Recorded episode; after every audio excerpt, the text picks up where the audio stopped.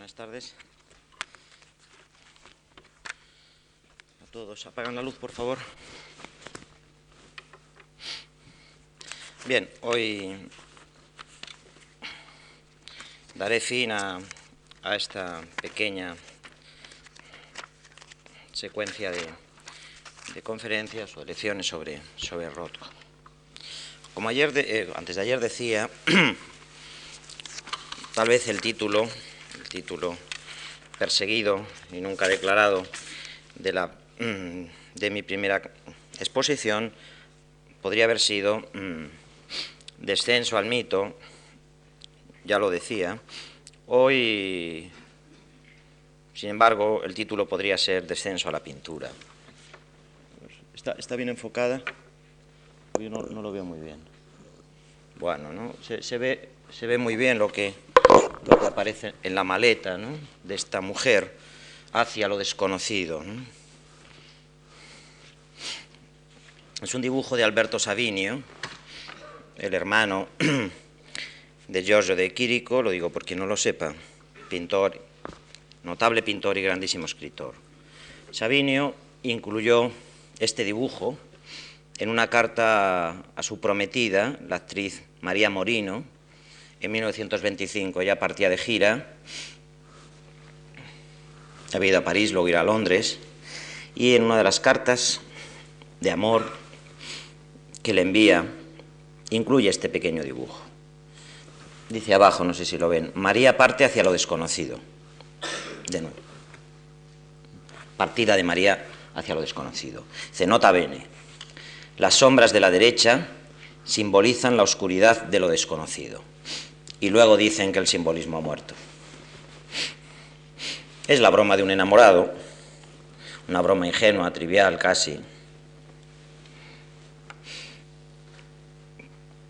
No sé si pedir disculpas en nombre de Savinio y en el mío propio también.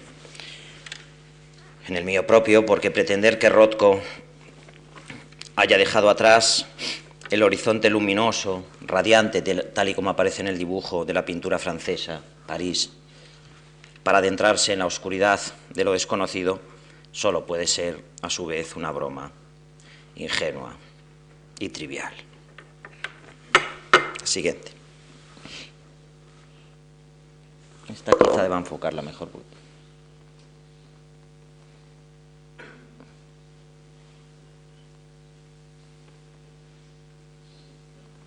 ¿Se ve bien? Bien. Esta otra broma de Ad Reinhardt, el que luego sería uno de los pintores más notorios de la Escuela de Nueva York, esta otra broma, digo, es considerablemente más ingeniosa. El rescate del arte, así se titula, fue publicado por la revista Newsweek el 12 de agosto de 1946. Una locomotora al fondo, amenazante, caracterizada por toda una serie de letreros, de etiquetas, en, uno, en, una, en una se lee pecado, en otra dinero sucio, corrupción, complejos de inferioridad, bebida, estereotipos lingüísticos, prejuicio, trivialidad. Todos estos peligros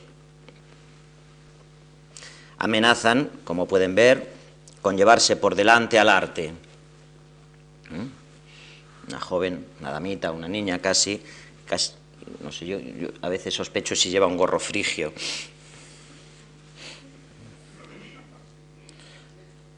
Amenazan con llevársela por delante. El joven arte abstracto acude galantemente en su auxilio. ¿En qué consiste la broma de Reinhardt? Yo creo que para entender verdaderamente la broma hay que adelantarse a los acontecimientos, intentar imaginar lo que va a ocurrir, preguntarse, por ejemplo, ¿qué será de esta pobre niña en peligro cuando sea rescatada por el caballerete de la izquierda? ¿Qué será de ella? Seguramente la llevará al lugar donde él estaba, pero allí Aquí no se ve más que una cerca y unos arbustos. No hay camino alguno, solo sombras, la oscuridad de lo desconocido.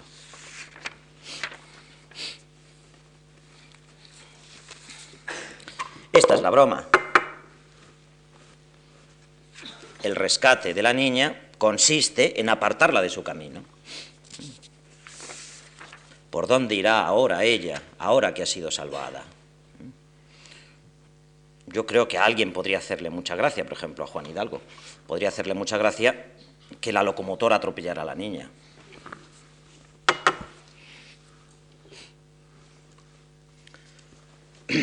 Muy pocos, poquísimos, dos o tres meses antes de su muerte, el 27 de diciembre de 1942, Oscar Schlemmer anotó en su diario, cito por la mm, pedestre traducción de Paidós, que es la que hay disponible en España, pedestre verdaderamente.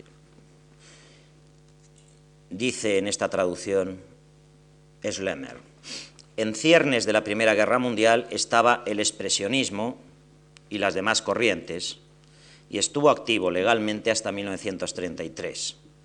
En ciernes de la Segunda Guerra Mundial estaba ilegalmente el surrealismo. Seguirá, se pregunta Schlemmer, y así concluye la anotación del 27 de diciembre del 42, seguirá teniendo sus efectos, seguirá teniendo el surrealismo sus efectos después de la guerra.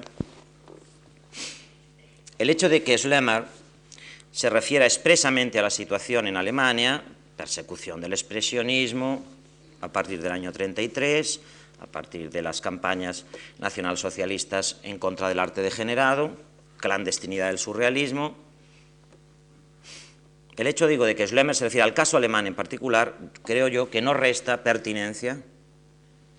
Por cierto, que una, sin duda incluso, una sorprendente pertinencia a esta pregunta suya, a la pregunta de quién, como Schlemmer, tuvo muy poco de expresionista y casi nada, prácticamente nada, de surrealista. Repárese, por otra parte, en que Schlemmer no se pregunta por la supervivencia del surrealismo, sino por la duración de sus efectos. Esta es una fotografía que aparece en Marcel Duchamp en el barco que le va a llevar desde la Francia ocupada hasta Nueva York el año 42. Duración de los efectos del, surrealismo. De hecho, el surrealismo no sobrevivió como tal, a pesar de algunos esfuerzos notables que se hicieron incluso en la Francia ocupada. No sobrevivió como tal, claro está, si exceptuamos a los que habían sido sus antiguos partidarios y, e incluso a un número incalculable y muy a menudo intrascendente de imitadores más jóvenes. Pero si el surrealismo no sobrevivió como tal, sus efectos, en cambio, han sido muy grandes, mucho mayores, mucho mayores de lo que pueda parecer a primera vista. Mucho mayores, por ejemplo, de lo que puede hacernos creer la bien conocida, documentada y analizada simpatía de Pollock, de Motherwell, de Gottlieb, de Rothko, de Steele, por los maestros surrealistas exilados. Aquí los vemos reunidos en Nueva York, con algunas damas, o de lo que puede hacernos creer la polémica viva agitada incluso entre Motherwell y Greenberg a propósito de lo que Motherwell consideraba benevolentemente, afirmativamente, las innovaciones formales de esos mismos maestros, en un momento en el que el propio Motherwell se lamentaba, sin embargo, de lo que él llamó la tiranía del inconsciente. Este es un cuadro de Motherwell de aquella época, un cuadro que, en el que se pretende aprovechar en el que pretende aprovecharse de esas innovaciones formales de los maestros surrealistas. Yo no quisiera, sin embargo, hablar hoy de esa influencia manifiesta y fecunda,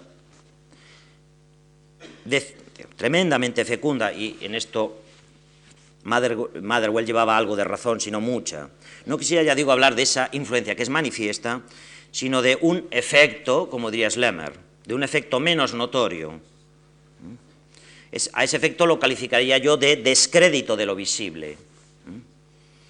El descrédito, en definitiva, de lo que es, se dio en llamar por aquellos años, o le dio a Duchamp por llamar la pintura retiniana. Un descrédito, sin duda, paradójico. Paradójico, sobre todo en el caso de la pintura americana de los años 50.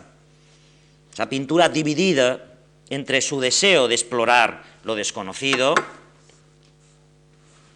explorar aquel universo en sombras descubierto por los surrealistas, y la resistencia de muchos de esos pintores americanos al nihilismo antiestético, antiformal y antiinstitucional del que, según decía Greenberg, esas eran sus propias palabras, según decía Greenberg en 1944, habían hecho gala, habían alardeado los propios surrealistas.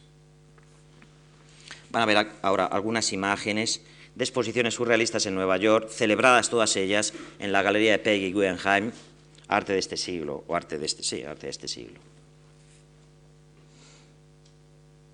Peleo, peleo con el arte surrealista y abstracto, escribió Rothko en 1945, como se pelea uno con su padre o con su madre.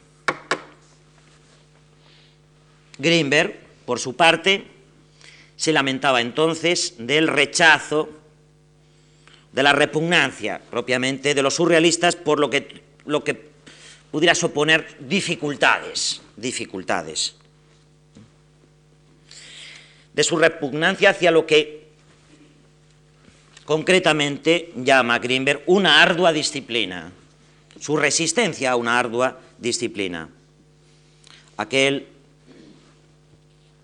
jovencito que se precipitaba sobre el arte en peligro, con riesgo de su propia vida, sería pues el hijo disciplinado de un padre ardiente, pero indolente, inconstante, o como diría el ascético Greenberg por aquellos años, el hijo de un esteta flaneur.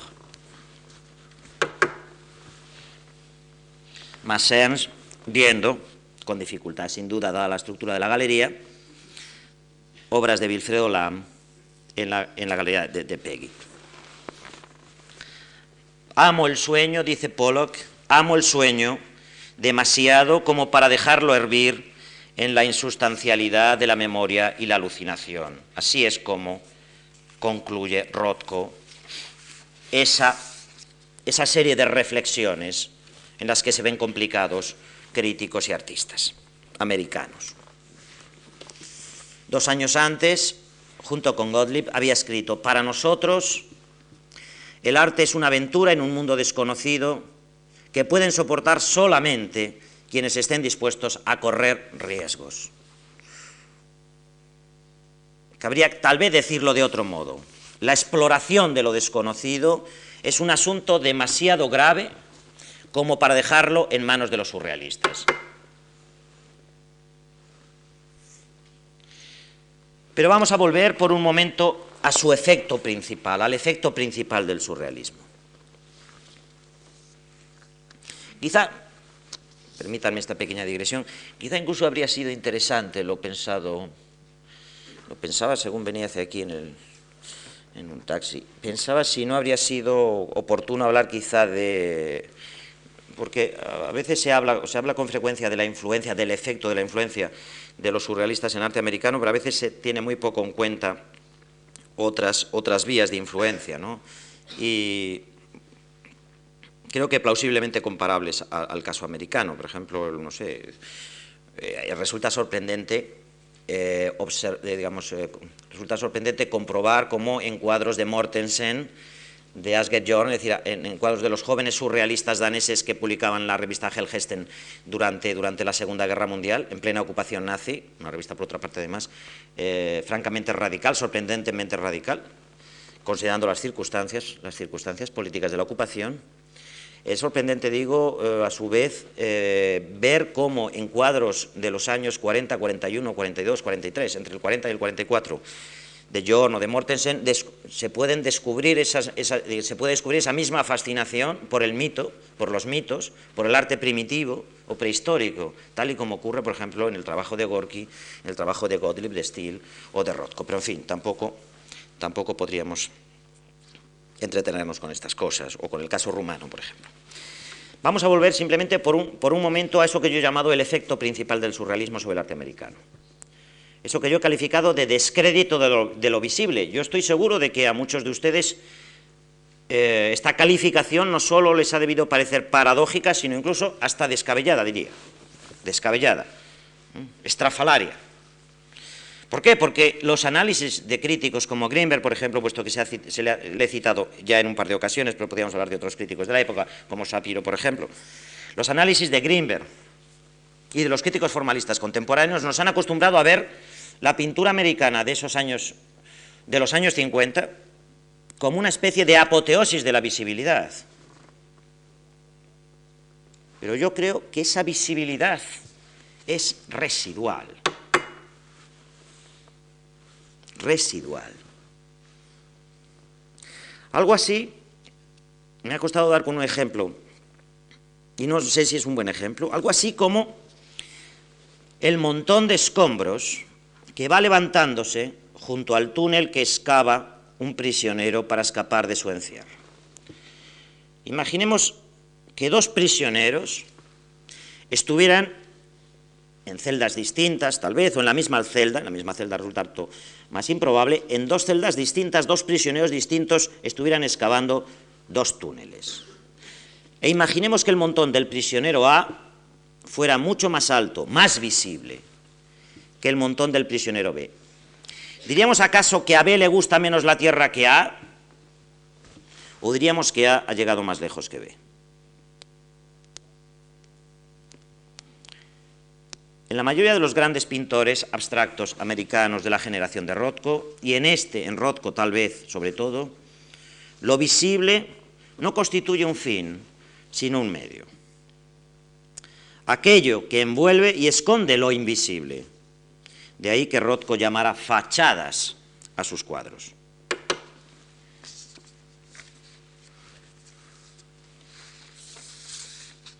Aquí se aleja preocupado de una de ellas. Es una foto sorprendente e inusual. No basta con ilustrar los sueños, le decía Gottlieb a Rothko el año 43. En efecto, una cosa es ilustrar sueños y otra muy distinta soñarlos.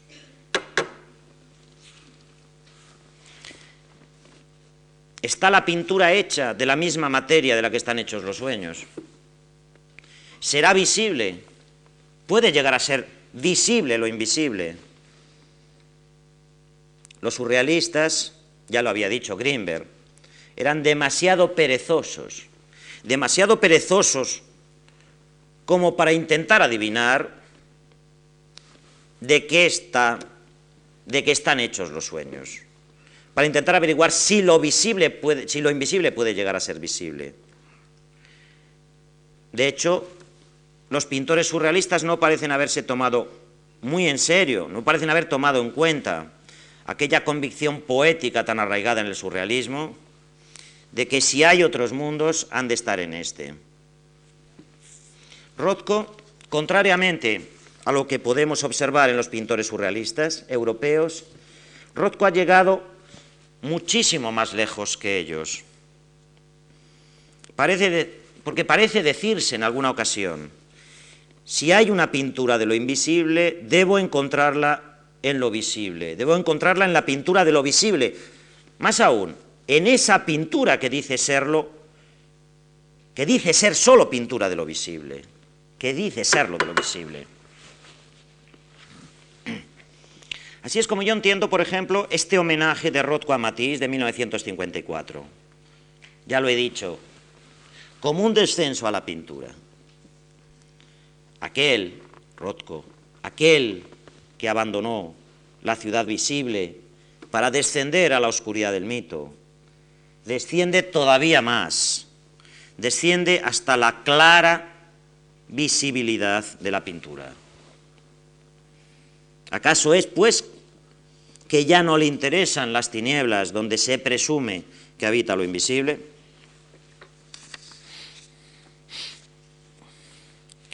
El curso de la obra del pintor escribe Rothko en 1949, un año crucial en su vida y sobre todo en su obra.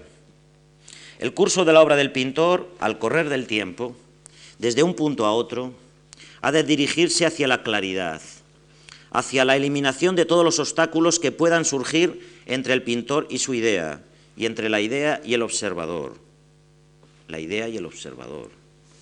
Como ejemplo de estos obstáculos pongo, entre otros, la memoria, la historia y la geometría, pozos de generalizaciones de los que no pueden extraerse parodias de ideas, de los que pueden, perdón, extraerse parodias de ideas que son fantasmas, pero nunca la idea misma.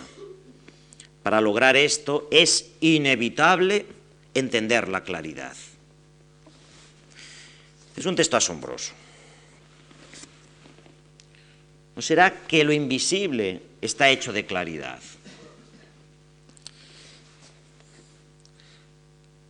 Pero la claridad deslumbra, ya lo sabemos, por Turner. Y la claridad completa ciega.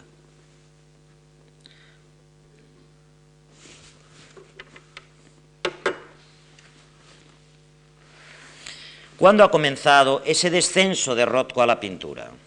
¿O todavía? ¿Cuándo ha descubierto Rothko el camino de Matisse?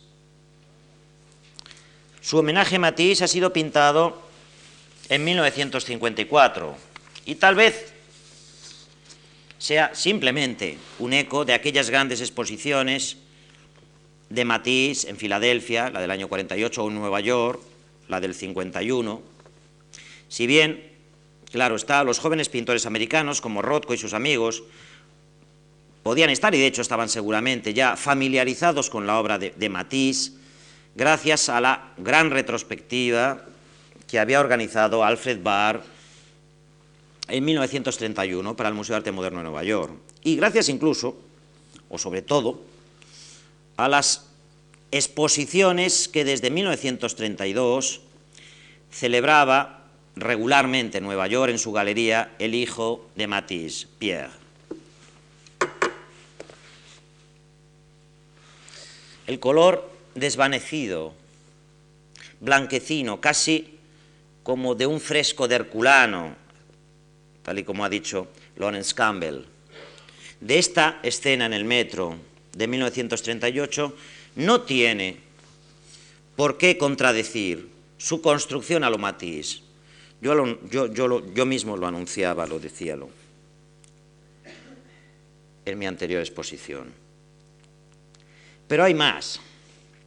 La cuarta de las así llamadas creencias estéticas, manifestadas por Gottlieb y Rothko en 1943, en un texto publicado en New York Times, de 19 de junio, la cuarta de esas creencias eh, estéticas, como les digo, constituye un excelente, un magnífico resumen de algunas de las opiniones que Matisse había reunido en sus notas de un pintor traducidas y publicadas precisamente por Barr en el catálogo de la exposición de 1931. Estamos, decían Gottlieb y Rothko, a favor de la simple expresión de pensamientos complejos. Esto se puede leer en notas de un pintor. Estamos a favor de las grandes formas porque tienen el impacto de lo inequívoco. Queremos reafirmar la pintura plana. Estamos a favor de las formas planas porque destruyen ilusiones y revelan la verdad. Destruyen ilusiones y revelan la verdad. ¿De qué ilusiones y de qué verdad se habla en este texto? Indudablemente no se trata de la verdad que Matisse perseguía, ni de las ilusiones que Matisse combatía. La verdad de Matisse es la verdad de lo visible y las ilusiones que combate o quiere combatir, las de la perspectiva ilusionística, valga la redundancia, las de la perspectiva ilusionística, ilusoria, tradicional. En el caso de Rothko, dejemos a un lado a Gottlieb, quien no es más que una compañía a veces incómoda en este caso. En el caso de Rothko, sin embargo, las ilusiones que se combaten, ya lo sabemos, son las que se manifiestan en la decoración de interiores, dice Rothko, las pinturas para el hogar, para encima de la chimenea, pinturas de escenas americanas, pinturas sociales, etc. Y la verdad que se persigue, la verdad del mito. Es un texto, es un texto, este que, acabo, que, he leído, este, bueno, esta creencia, corresponde a la misma época que los escritos mitológicos. La verdad que se persigue no puede ser otra que la verdad del mito, no la verdad de lo visible, la verdad del mito. Pero, claro está, es una pregunta que debemos hacernos, ¿por qué habría de revelar la pintura plana la verdad del mito? ¿Es que el mito solo se manifiesta en la superficie? Indudablemente algo así podría haber dicho Nietzsche. Y sabemos que Rothko había leído a Nietzsche. Sea como sea, la pretensión de que la verdad del mito solo puede llegar a revelarse en la superficie del cuadro, a mí me sugiere una cierta contrariedad, una cierta dificultad en las relaciones entre mito y pintura. Es como si la revelación del mito pusiera en peligro la pintura. O propiamente, exactamente incluso diría yo, si me permiten esta pedantería como si la convirtiera en superficie de inscripción de su verdad, de la verdad del mito. Como si la pintura no fuera en definitiva más que papel, papel mojado por las lágrimas de la tragedia, el éxtasis y el destino de los hombres. Que la verdad de la pintura sea asociada al reconocimiento de sus dimensiones físicas Saben ustedes muy bien que es un lugar común de la vanguardia artística. En aras de la congruencia, incluso diría casi que de la identidad entre lo representado y, su espacio y el espacio de su representación, tal y como Cézanne se había propuesto y no logrado, y Matisse creyó haber logrado, creyó haber resuelto, en aras, digo, de una identidad, o al menos de una congruencia, entre lo representado y el espacio de representación, Rothko ha cometido una ingenuidad innecesaria, como pronto va a descubrir, la ingenuidad de atribuirle al mito la misma garantía de verdad que a la pintura, es decir, bidimensionalidad. Esto es innecesario. De hecho, este tratar con mitos le estaba complicando mucho las cosas a Rothko. Y aquí otro motivo para deshacerse de ellos. Él lo ha dicho, o ha venido a decirlo. La memoria de los mitos es un pozo de generalizaciones, memoria, historia, geometría. También, en efecto, lo es la geometría, un pozo de generalizaciones. Rothko tenía muchos motivos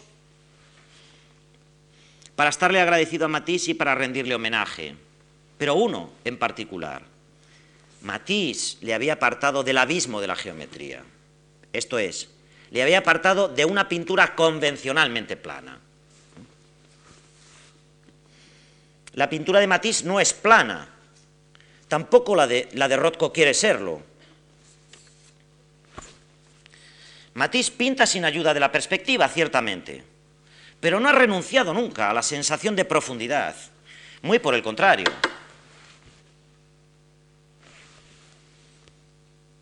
Uno puede entrar en los cuadros de Matisse, aunque eso sí, no parece fácil saber si ocurre así por las virtudes constructivas del color o por las insinuaciones de sus temas. Ciertas damas, ciertas frutas. A partir de 1950, cuando, como le dice a Dor Aston en 1958, Rothko, las figuras no servían ya a sus propósitos, a partir de ese año, digo, que es el año en que escribe su polémica carta Newman, Rothko ha vivido obsesionado por la habitabilidad de sus cuadros, por la posibilidad de penetrar en ellos, de estar dentro, como dice el año 51. Por eso pinta cuadros grandes, dice. Siete años más tarde, en 1958, vuelve sobre este mismo asunto. Pero los términos, o si quieren el argumento, bueno, sí, los términos son los mismos, pero el argumento definitivo ya no es el mismo. Rothko ya no habla de penetrar en el cuadro, ya no, habla de penetración, habla de absorción. De tal suerte que uno estaría dentro del cuadro porque es absorbido por él, no porque ha penetrado en él. Hay algo indudablemente de sospechoso en esta enfatización de la penetración. En esta, no, en esta enfatización de la penetrabilidad del cuadro, en, esa, en ese cambio, penetración por, digo, eh, absorción por penetración. ¿Será que, ya Rothko no confía en la penetrabilidad del cuadro y por eso la vuelve inevitable, absorción? No hay en este anuncio de absorción, en este imperativo, un temeroso reconocimiento de la impenetrable superficie de la pintura.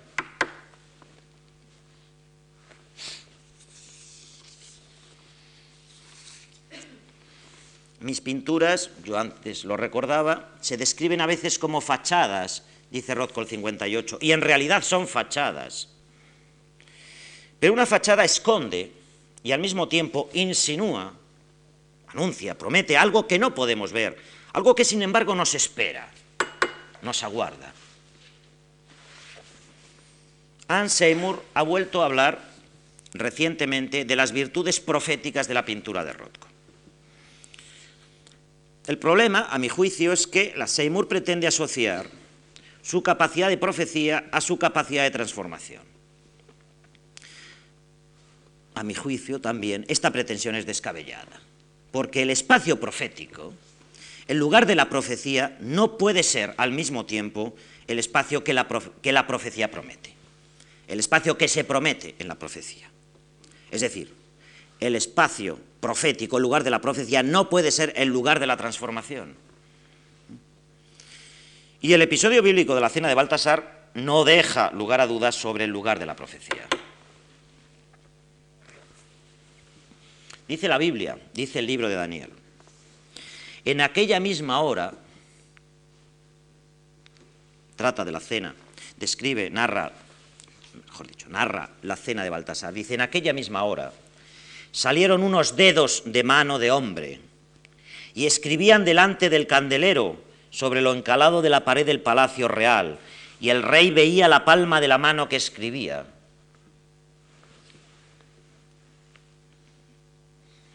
Una mano que escribe, una pared encalada, un candelero que ilumina la escritura.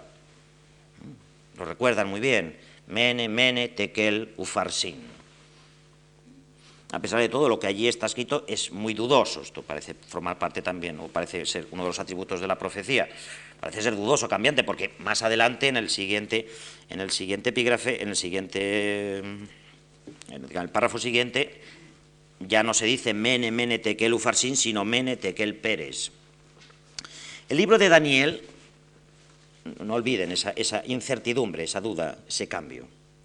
El libro de Daniel no olvida a su vez el lugar de la transformación. Describe exactamente cuál es el lugar de la profecía, pero insinúa suficientemente cuál es el lugar de la transformación, de esa transformación anunciada por la profecía. Dice el libro, la misma, noche fue muerto Belsasar, rey de los caldeos, y Darío de Media tomó el reino, siendo de 62 años. Con lo que el libro pasa a explicarnos detalladamente el nuevo orden territorial y administrativo del antiguo reino de Baltasar. La profecía se escribe sobre el muro del palacio donde tendrá lugar la transformación anunciada.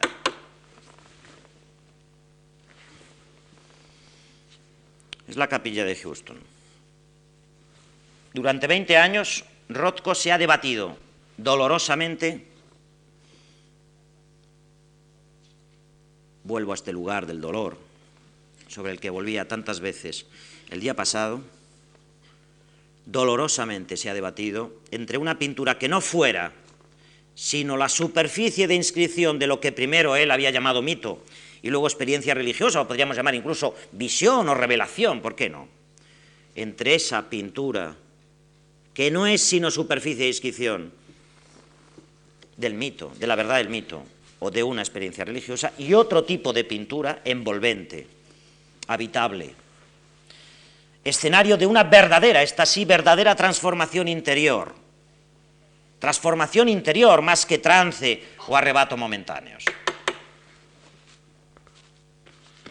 No sé si proyectar esta imagen de la capilla del Rosario de Vance de Matisse viene muy a cuento. Pero indudablemente parece que lo que, lo que entienden por puesta en escena de una experiencia religiosa, Matisse y Rothko en dos capillas distintas, es a su vez muy distinto. Es la luz la que aquí atraviesa la obra, la obra de Matisse para construir ese lugar sagrado. Los proyectos de Rothko para el restaurante Cuatro Estaciones del Sigram, los murales de la Universidad de Harvard, la, instalación que lleva a cabo en la Tate Gallery con algunas con las versiones definitivas de aquellos, de aquellos murales para el Four Seasons. La capilla incluso, esa capilla de Houston que hemos visto, demuestran todas esas instalaciones, demuestran que el conflicto entre secciones murales, secciones murales, que es como el propio Rothko llamó a los estudios preparatorios, mm, a los estudios llevados a cabo para eh, la decoración del Four Seasons del Sigram, el conflicto, digo, entre secciones murales, ni siquiera muros, secciones murales y espacio envolvente, entre pintura, en definitiva, y habitación, el conflicto fue desgarrador. En cualquier caso, la habitación se convirtió para Rothko en una perífrasis, cuando no en una flagrante suplantación de la habitabilidad de los cuadros que decoraban esa habitación que decoraban esos lugares envolventes. Dos fotografías de 1949 muy divulgadas, aparecen en el catálogo de la exposición de Madrid, aparecen en el catálogo de la exposición del MoMA. Dos fotografías de 1949 que nos muestran a Rothko en su exposición en Betty Parsons, vienen a ilustrar muy bien ese conflicto del que les estoy hablando. Vienen, en definitiva, a decirnos cuáles son las dos únicas posiciones posibles y contrarias que Rothko había imaginado para el observador de su obra. O bien esta, en medio de la habitación, rodeado de pintura, en un espacio real y sin embargo fingido, simulado. O bien junto al cuadro, contra la pared, pegado contra la pared, en el corto, estrechísimo espacio determinado por el grueso del bastidor. Aquí se ve mejor.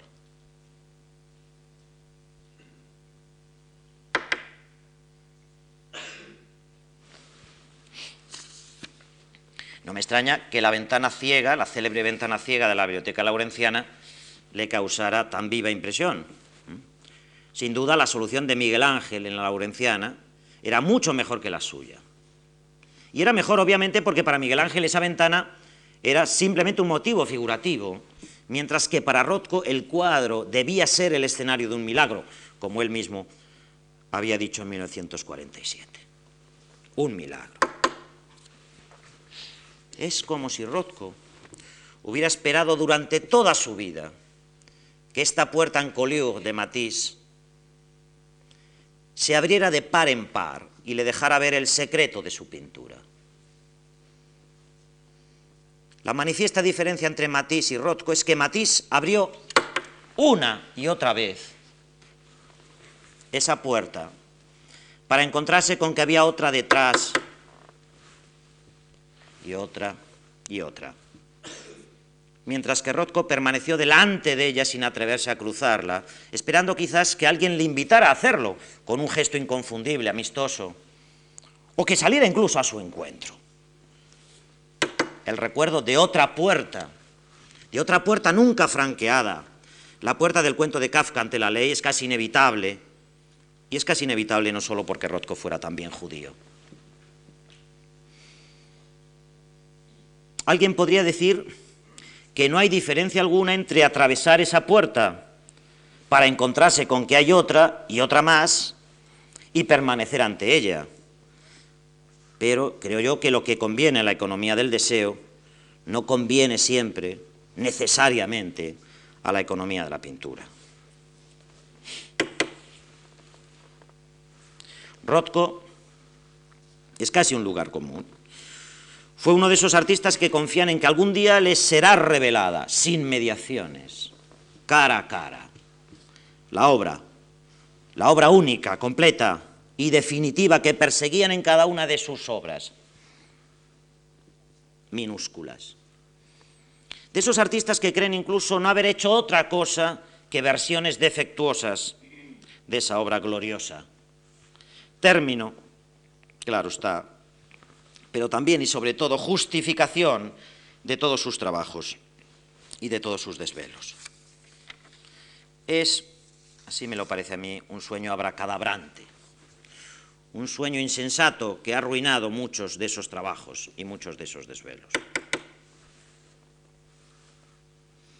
Ese montón de piedras que me he empeñado en representar, le dijo Turner a Raskin a propósito de su sangotardo ese montón de piedras que me he empeñado en representar.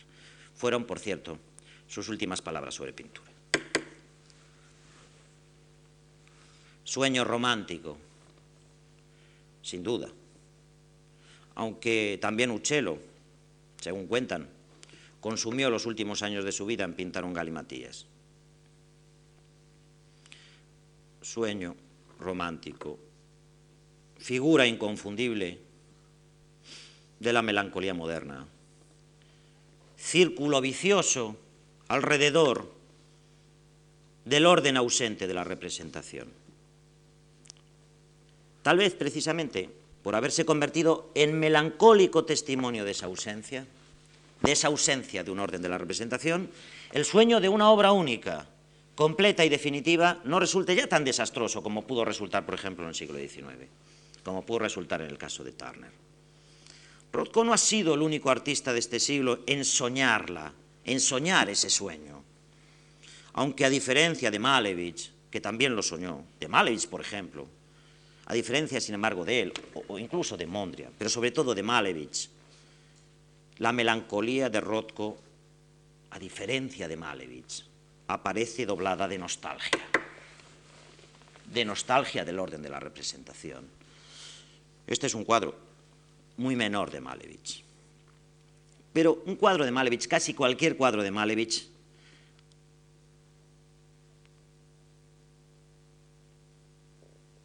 ¿qué podría decir? Un cuadro de Malevich no representa más que la ausencia de aquel orden de la representación. Eso es cierto. Pero es una ausencia corpórea. Algo así como una huella en el barro, una huella seca.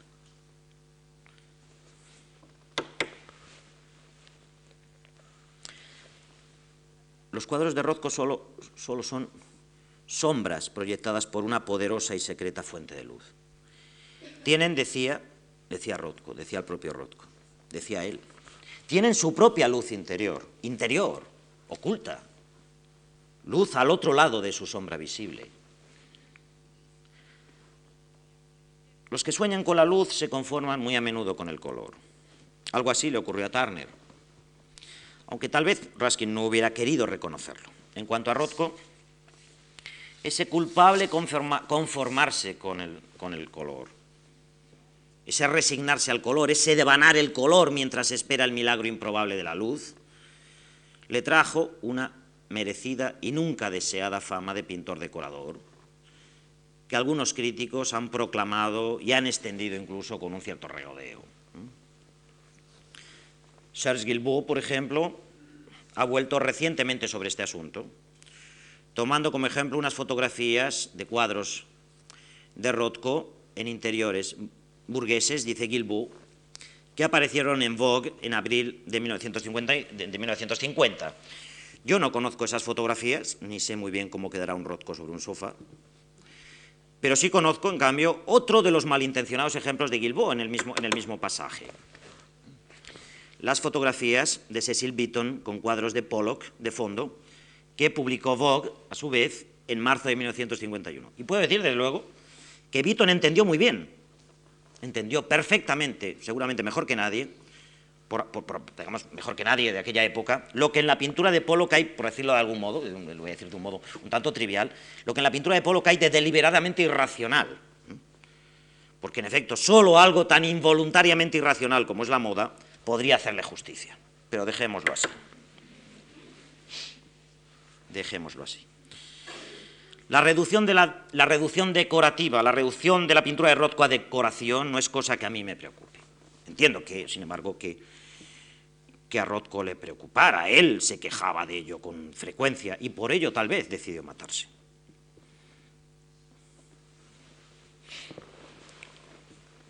No existe la buena pintura de nada, había escrito en 1943. Y nada es, en efecto, lo que hay más allá de las apariencias de las cosas, más allá de lo visible, nada al menos que pueda, que pueda pintarse.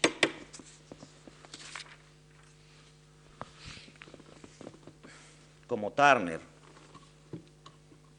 a él también podría reprochársele, me atrevería yo a reprochárselo, Rothko tal vez debiera haberse ocupado más de pintura y menos de los trabajos, aflicciones y muerte de los hombres.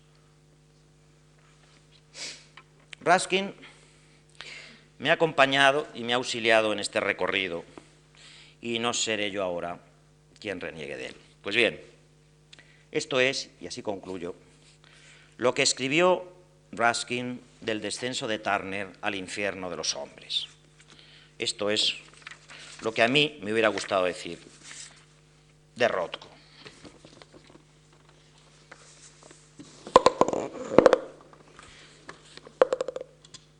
Pero como la original estructura y organización del espíritu de Turner no era vulgar, sin una combinación todo lo perfecta posible de los espíritus de Keats y del Dante, que unía la aspereza de genio, intensamente abierto a todo placer delicado de los sentidos, y ciega desconfianza de lo precedente, a una infinita ternura y generosidad y anhelos de verdad y de justicia, esta clase de espíritu no se hizo vulgar, sino muy tolerante de la vulgaridad.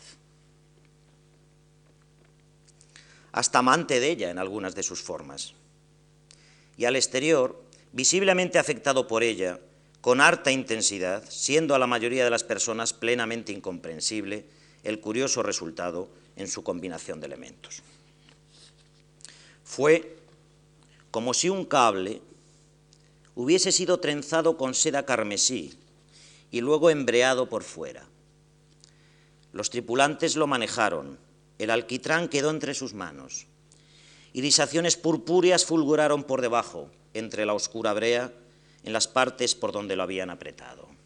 ¿Era ocre, dijo el mundo, o era minio? Eso es todo.